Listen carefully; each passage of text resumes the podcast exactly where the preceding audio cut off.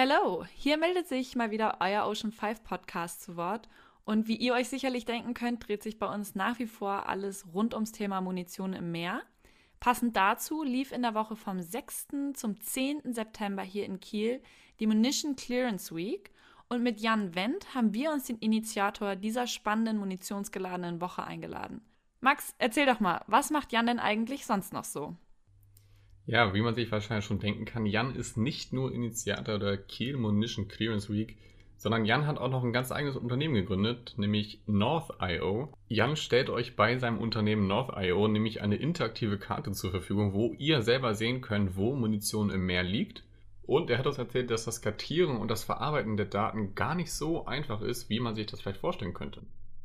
Ja, und was die Expertinnen auf der Munition Clearance Week eigentlich alles zusammengetragen und herausgefunden haben und was Jans, ich sag mal, Fazit von dieser Veranstaltung war, all das könnt ihr jetzt im Podcast hören. Ich würde sagen, es geht direkt los. Wir wünschen euch viel Spaß.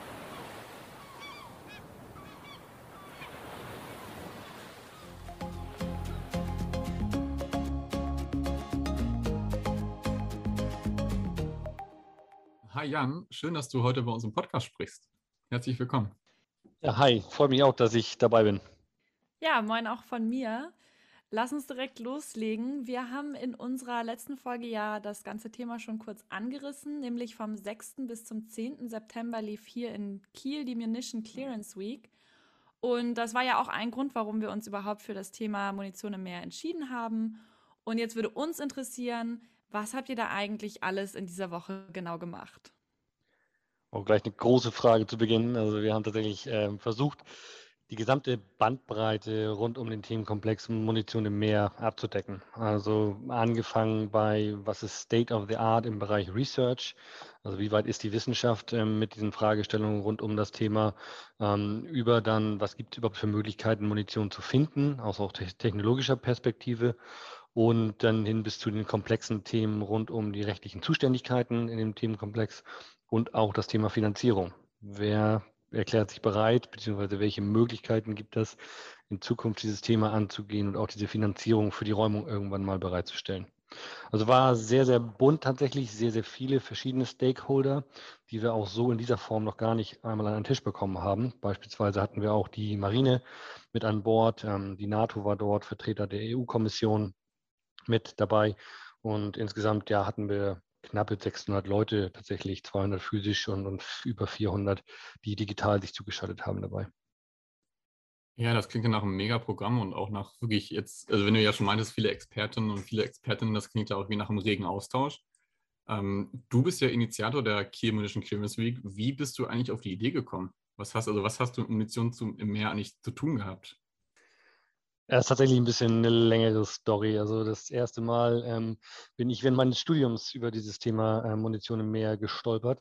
Ähm, ich habe die Chance gehabt, äh, meine Bachelorarbeit beim Kampfmittelräumdienst hier in Schleswig-Holstein zu schreiben. So und habe denen dort gezeigt, diesmal, was man mit ein bisschen moderneren Methoden der Geoinformatik, der räumlichen Daten machen kann. Und ähm, die haben auch Zuständigkeiten in der 12-Seemeilenzone hier für den Bereich Munition im Meer.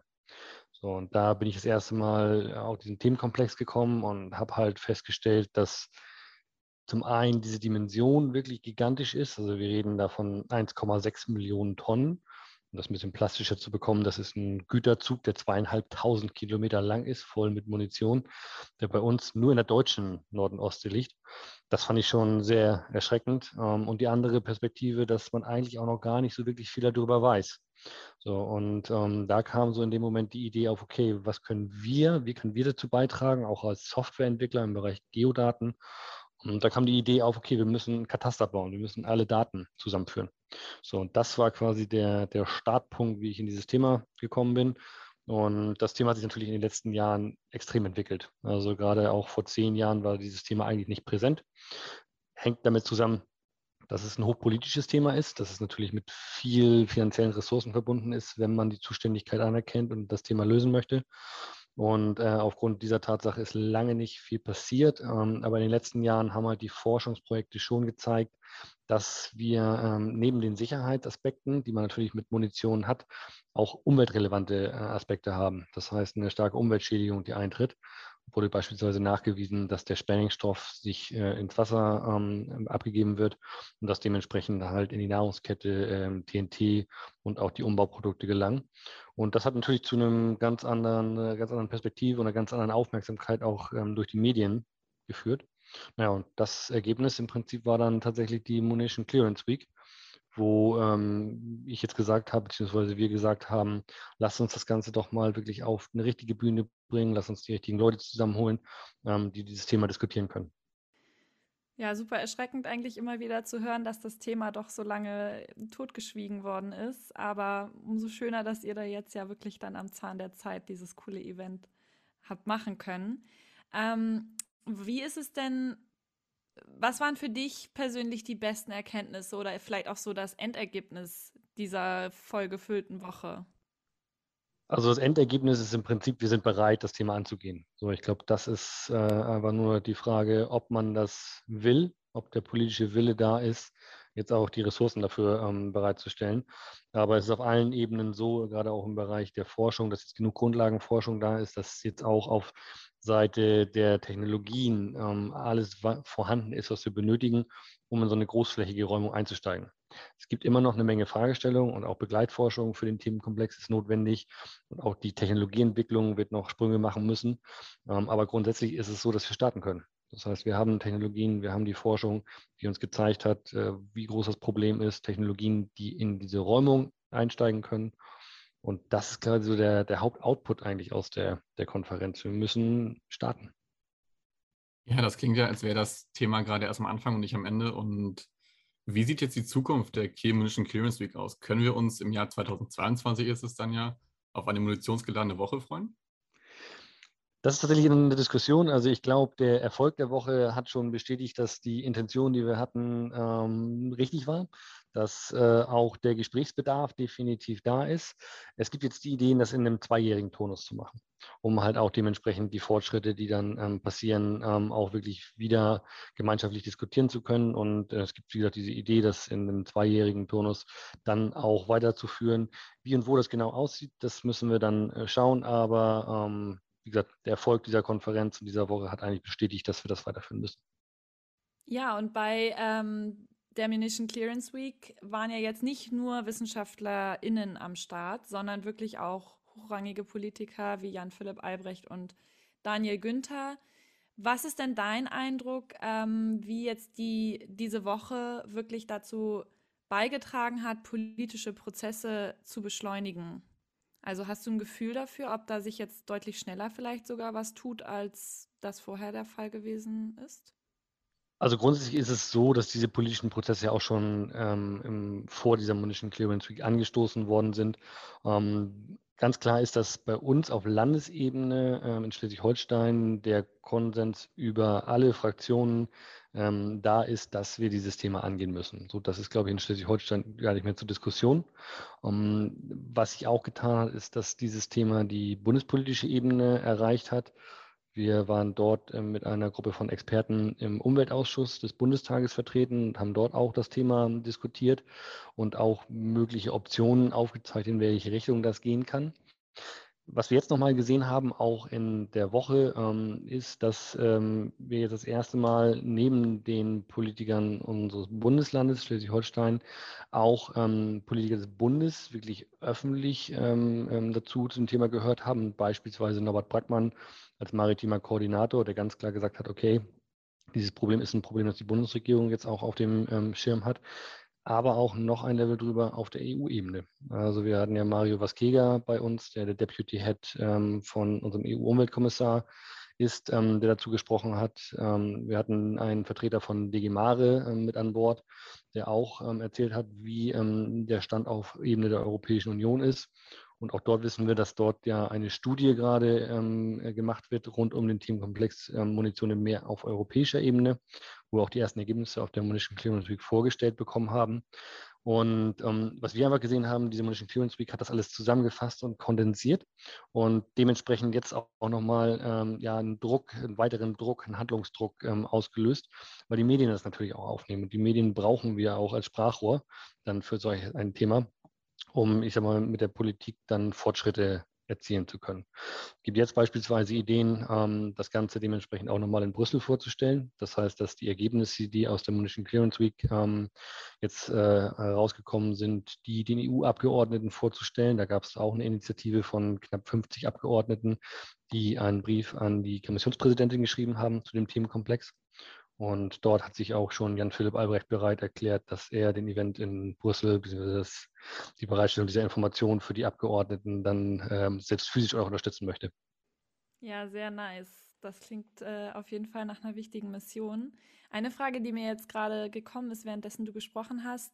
Es klingt ja so, als wenn wirklich ganz unterschiedliche Experten, sage ich mal, ähm, vor Ort waren, also WissenschaftlerInnen, PolitikerInnen äh, sogar das Militär war da. Waren denn, war denn eigentlich tatsächlich im Gro ein Konsens darüber vorhanden, was jetzt mit der Munition passiert? Oder gab es da schon auch zwischendurch hitzigere Diskussionen? Also der grundsätzliche Konsens ist, dass Munition nicht ins Meer gehört und dass die Munition aus den Meeren entfernt werden soll. Ich glaube, das ist für alle ähm, Konsens, auf den man sich verständigt hat. Jetzige Diskussion in dem Sinne gab es tatsächlich nicht, weil ähm, dieses grundlegende Verständnis da ist, dass die Munition eine Auswirkung hat auf uns, negative Auswirkungen, sowohl im Bereich der Sicherheit, Maritime Security, als auch ähm, im Umweltbereich. Es gibt natürlich unterschiedliche Ideen, wie so eine Räumung aber aussehen kann, wie auch vielleicht eine Priorisierung aussehen kann. Wo fangen wir an? Auch natürlich das große Thema, wo kommen die Mittel eigentlich her? Wer stellt diese Mittel ähm, bereit? Wer hat auch die Zuständigkeit? Da gab es schon spannendere Diskussionen, auch gerade in diesen Themenfeldern. Was da vielleicht auch noch wichtig zu wissen ist, ähm, dass Deutschland auch nochmal wieder eine Sonderrolle einnimmt. Ähm, durch unser föderales System und durch die Zuständigkeiten, die sich nach Ende des Zweiten Weltkrieges ergeben haben, ist es halt so, dass für die Kampfmittelräumung in Deutschland eigentlich die zivile Seite äh, verantwortlich ist. Wobei das in allen anderen Ländern eigentlich weltweit die militärische Seite ähm, abdeckt. So, und das führt natürlich dazu, dass ähm, wir sowohl dann in, in Deutschland im Bereich der 12-Seemeilen-Zone die Länderzuständigkeiten haben, in der AWZ die Bundeszuständigkeit und ähm, das Militär eigentlich nur helfen kann in dem Moment, wo Amtshilfe geleistet wird durch NATO-Übungen. So, und das macht natürlich in unserem Umfeld dann nochmal sehr komplex und auch besonders. Du hast es gerade eben schon gesagt, dass das Thema Munition im Meer mittlerweile auch auf EU-Seite wirklich ein Thema ist, nicht nur hier in Schleswig-Holstein oder Deutschland.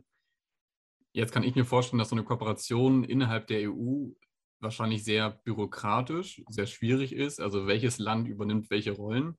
Gibt es da schon irgendwelche Fortschritte, wie man da länderübergreifend zusammenarbeiten kann? Also länderübergreifende Zusammenarbeit gibt es schon auf Basis der Forschungsprojekte. Also in Forschungsprojekten beispielsweise die Interreg-Räume, Interreg ähm, Ostsee, Interreg Nordsee. Dort gibt es auf jeden Fall schon Zusammenarbeit. Das ist auch wirklich eine, eine Community, die wirklich gut funktioniert, die gemeinschaftlich halt auch an, an Forschung interessiert ist. Inwieweit eine Räumung gemeinschaftlich nachher angegangen werden kann, das ist ein sehr, sehr komplexes Thema, was du gerade schon angesprochen hast. Ähm, was wir halt zumindest sehen, ähm, dass äh, HELCOM, also die Helsinki-Kommission zumindest, ich sag mal, schon mal ein Sprachrohr ist, die ja auch äh, eine überregionale Institution ist und, und dort schon auch für verschiedene Mitgliedsländer spricht und dort auch sagt, okay, wir müssen das Thema angehen. Ähm, dort gibt es ja auch Ideen, die auch ähm, hier aus Deutschland eingebracht wurden, einen Geberfonds vielleicht ähm, zu installieren.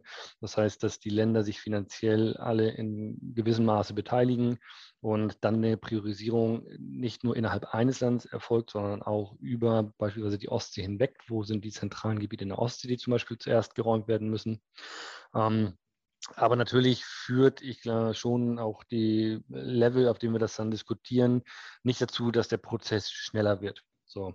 Und das ist jetzt halt das Spannende, ähm, wenn die EU die Studie, die sie dort in Auftrag gegeben haben, wenn die wirklich final vorgestellt wird, was wahrscheinlich Ende des Jahres passiert werden soll, passieren soll, was die großen Outcomes sind, was auch die nächsten Schritte dann äh, explizit sind. Wie setzen wir diese Studie um in, in Recht? Wie setzen wir diese Studie um in Handeln? Ähm, da sind wir momentan noch recht unschlüssig, was dort wirklich auch passieren wird und sind sehr gespannt tatsächlich auf die nächsten Schritte. Aber auch das wir gerade schon erwähnt haben, auch da nach Brüssel zu gehen, auch die Ergebnisse dieser Woche nochmal vorzustellen, hilft natürlich auch, um dort eine, eine Awareness zu erzeugen. Ja, das klingt auf jeden Fall nach einem richtigen Schritt, auch das weiter rauszubringen. Du bist ja jetzt nicht nur Initiator der Kiel Munition Clearance Week, sondern du hast ja auch noch ein Unternehmen, nämlich North.io. Was macht ihr da in Verbindung mit Munition?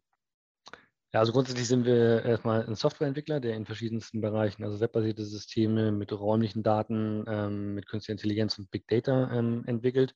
So, und ich hatte es ja vorhin schon am Anfang ganz kurz erwähnt, dass wir uns halt mit der Idee beschäftigt haben, okay, wie können wir aus einer Softwareperspektive diesen Bereich Munition im Meer unterstützen? So, und die Idee war, okay, es hat alles irgendwie mit Raum zu tun. Das heißt, alle Daten ähm, zur Munition haben irgendwie eine räumliche Verortung. So, und dort haben wir dann ähm, an der Idee zu arbeiten begonnen, ein Kataster zu bauen. Das heißt, eine webbasierte äh, Plattform, wo wir alle Informationen zu Munition im Meer sammeln. Ähm, wir sind tatsächlich die einzigen weltweit, die sowas tun, also wenig Verrückte, die sich dessen angenommen haben. Und äh, da äh, ähm, das halt das äh, auslöst, dass wir in sehr vielen äh, internationalen, nationalen Forschungsprojekten vertreten sind rund um diesen Themenkomplex. Ähm, da gibt es unterschiedliche Projekte. Ein Projekt zum Beispiel, was wir selber initiiert haben, ist ähm, die Auswertung von historischen Dokumenten. Also historische Dokumente sind eine extrem wichtige Quelle, um eine Indikation dafür zu bekommen, wo Munition liegen könnte. So, und nur um euch da nochmal eine Dimension zu geben, äh, wir reden alleine im Militärarchiv in Freiburg von 50 Kilometer Akten. Das bedeutet wirklich Seite an Seite an Seite zum Thema Zweiter Weltkrieg. So, und da sind natürlich extrem wertvolle Informationen drin. Und wir haben uns dann halt überlegt, wir werden nicht so viele Historiker haben, um diese 50 Kilometer durchzuarbeiten, dass man dort dann, ich sag mal, auch neue Methode, Methoden aus dem Bereich Big Data, Künstliche Intelligenz verwendet, um diese Dokumente automatisiert auszulesen und diese Informationen quasi auf die Karte zu bringen. Oder aber andere Projekte, beispielsweise ein EU-Projekt, ähm, wo es dann darum geht, äh, die aktuelle Datenseite abzubilden. Das heißt, ähm, dort arbeiten wir hier mit dem Geomar auch sehr, sehr intensiv zusammen, ähm, wo es darum geht, autonome Fahrzeuge einzusetzen, um ähm, Munitionsbelastungen zu kartieren und das dann nachher auch zu verschneiden mit diesen historischen Informationen. So, und da sind wir sehr, sehr aktiv, dieses Thema auch äh, weiter voranzutreiben.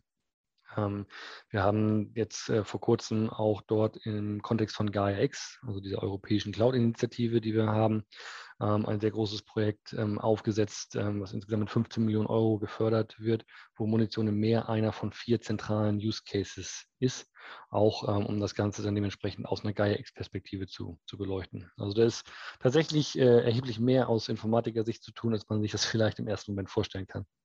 Ganz kurze Zwischenfrage, was ist eine Gaia X-Perspektive?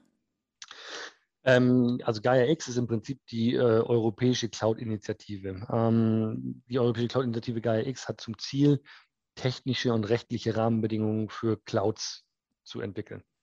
So, und ähm, das ist um die Idee, um auch in diesen Hyperscalern, Amazon und Google ein bisschen ein Framework quasi zu geben, wie sie funktionieren sollen, auch unter den europäischen Aspekten, äh, Data Sovereignty, äh, Identity and Trust.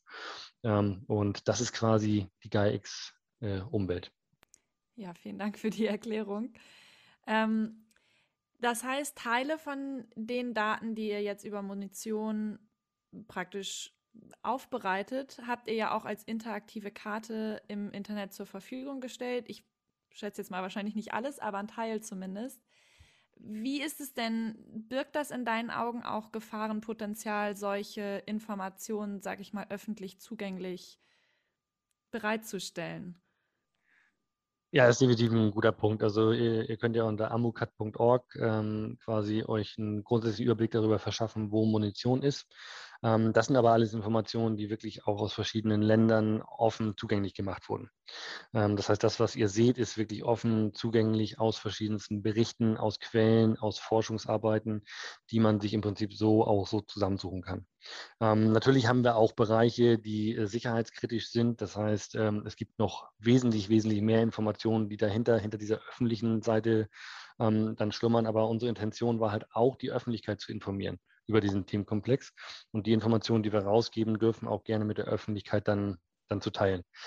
Aber was du gerade schon sagst, das Thema Sicherheit ist natürlich ein hochrelevantes Thema.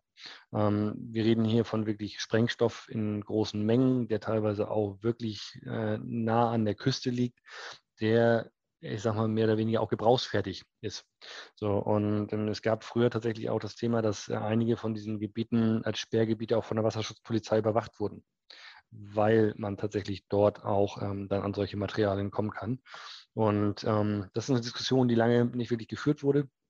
die aber definitiv eine Rolle in dem ganzen Konstrukt auch spielt. Also es ist sehr facettenreich.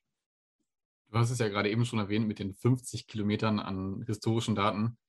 Jetzt kann ich mir vorstellen, nach dem Zweiten Weltkrieg wurde wahrscheinlich nicht komplett Buch geführt über jede einzelne Munition, die man sozusagen ins Meer versenkt hat. Gibt es da nicht einfach eine ähm, verdammt große Dunkelziffer an Munition, die noch im Meer liegt, die, wovon wir aber tatsächlich gar nichts wissen? Ja, also tatsächlich ist es so, wir wissen noch nicht wirklich viel. Wir haben diese Indikation, dass wir von 1,6 Millionen Tonnen reden. Wir kennen einige Versenkungsgebiete, die sich auch gerade an der Ostküste hier in Schleswig-Holstein befinden, recht gut. Wenn es um die Kolberger Heide zum Beispiel geht, die vor Kiel liegt, wenn es um die Lübecker Bucht geht ähm, oder Pfalzhöft ähm, im Bereich der Schlei. Dort haben wir sehr gute Informationen. Das sind auch Gebiete, wo man direkt aufräumen könnte, wo man starten könnte. Ähm, parallel ist aber so, was du gerade schon sagst, ähm, es wurde natürlich nicht über jede Patrone Buch geführt, die ins Wasser geschmissen wurde. Da muss man auch nochmal ein bisschen differenzieren, wie ist die Munition eigentlich ins Wasser gekommen. Also natürlich gibt es zum einen, ich sag mal, die Kriegshandlung, wo wirklich äh, Minensperren gelegt wurden, wo wirklich Seeschlachten geführt wurden, wo wirklich auf See wirklich Kampfhandlung stattgefunden hat. Das ist eine Quelle für Munition. Die große Quelle ist aber eigentlich die Quelle, die nach dem Zweiten Weltkrieg ins Wasser gekommen ist. Es gab einfach so unglaublich viel Munition, die noch da war. Wir waren ja auch dann Rückzugsland quasi, Schleswig-Holstein, beziehungsweise unser Bereich ähm, für die Soldaten damals während des Zweiten Weltkrieges. Bei uns hat ja, nicht, ja auch kaum Kampfhandlungen am Boden gegeben. Und ähm, es war aber sehr viel Munition vorhanden. Und man wusste damals nicht, was man mit diesen Mengen an Munition machen sollte. So, und ähm, der einzig damals funktionierende Weg war, das Ganze wirklich im industriellen Maßstab auf Schiffe laden und wirklich vor unseren Küsten oder aber noch weiter weg, auch im Bornholmbecken, im Skagerrak, das Ganze wirklich großmaßstäbig zu, zu versenken. Ähm, da gibt es noch ein paar Side Stories, also beispielsweise Versenkung ist auch nicht gleich Versenkung. Das waren schon einigermaßen abgegrenzte Gebiete, wo es rein sollte. Ähm, die Fischer, aber auch die deutschen Fischer, die zum Beispiel die Munition dort rausgefahren haben, die wurden auch nach Fahrt bezahlt. Das heißt, die wollten nicht so viel Zeit in dem Versenkungsgebiet verbringen und haben auf dem Weg schon ganz schön viel über Bord geschmissen. So, das ist natürlich alles dementsprechend nicht dokumentiert worden. So, und äh, da gibt es halt einfach eine ganze Menge auch, was noch aufbereitet werden muss, was auch an Daten erhoben werden muss in Zukunft, um diese Gesamtbelastungssituation wirklich komplett zu, zu verstehen. Ja, auf jeden Fall ziemlich komplexes Thema, was äh, die Versenkung betrifft. Zu guter Letzt würde uns jetzt ähm, noch interessieren, du hast ja gerade gesagt, ihr arbeitet viel in der oder mit der Forschung sozusagen zusammen. Wie ist denn das mit dem Kampfmittelräumdienst? Da leistet ihr da auch Zusammenarbeit oder haben die eigentlich praktisch ihre eigenen Karten? Ähm, wie läuft das da ab? Seid ihr in enger Zusammenarbeit oder macht da jeder so ein bisschen sein eigenes Ding? Nee, tatsächlich sind wir da in sehr enger Zusammenarbeit, weil wir auch für den Kampfmittelräum die Software entwickeln, die sie an Land benutzen. Ähm, das Thema ist dort, dass dieses Thema der Zuständigkeit äh, die Frage ist. Also der Kampfmittelräumdienst ist erstmal eine Behörde zur Gefahrenabwehr. Das heißt, der Kampfmittelräumdienst ist nicht dafür zuständig, jetzt systematisch diese Altlasten im Prinzip aus dem Wasser zu holen. Er ist auch einfach auch gar nicht technisch in der Lage und finanziell in der Lage, das, das zu realisieren. Das ist auch immer diese große Diskussion, die wir haben. Die Bundesländer einzeln, selbst wenn sie es wollen würden, sind nicht in der Lage, diese Räumung komplett alleine auf die Beine zu stellen. Das heißt, das ist eine gesamtgesellschaftliche Aufgabe. Das bedeutet, dass ähm, auch der Bund seinen Anteil dazu tragen, beitragen muss.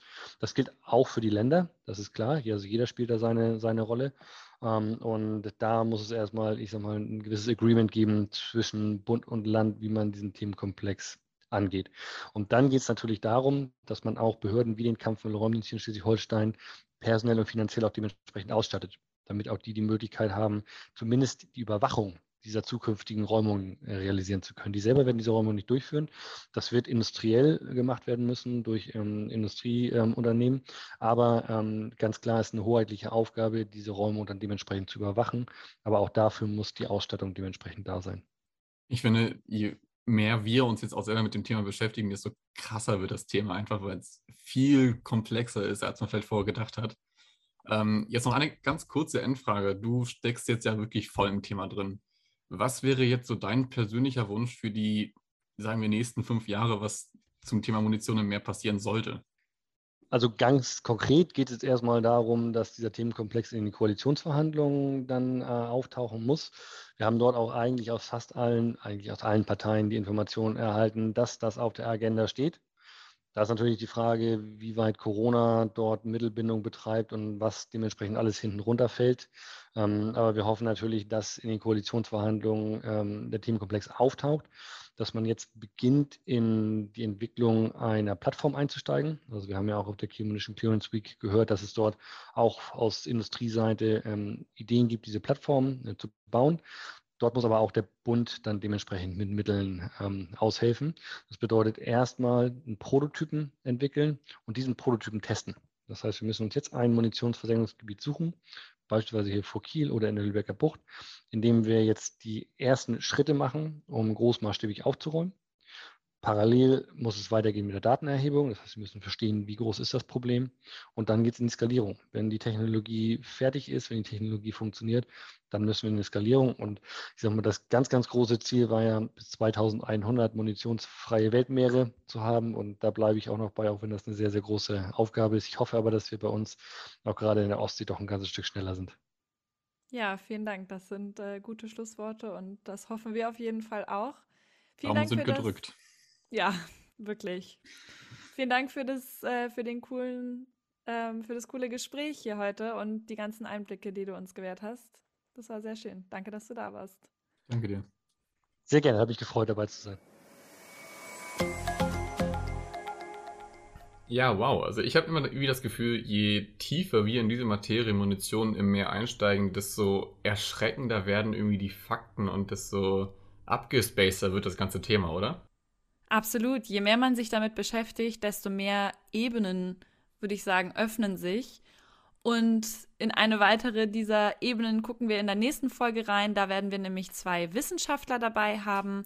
Jens Greinert vom Geomar und Edmund Maser von der Toxikologie der CAU werden uns da mal ein bisschen mehr über die wissenschaftlichen Hintergründe und vor allem auch die Auswirkungen von Munition im Meer auf das Unterwasserleben erzählen können. Ich freue mich schon sehr darauf.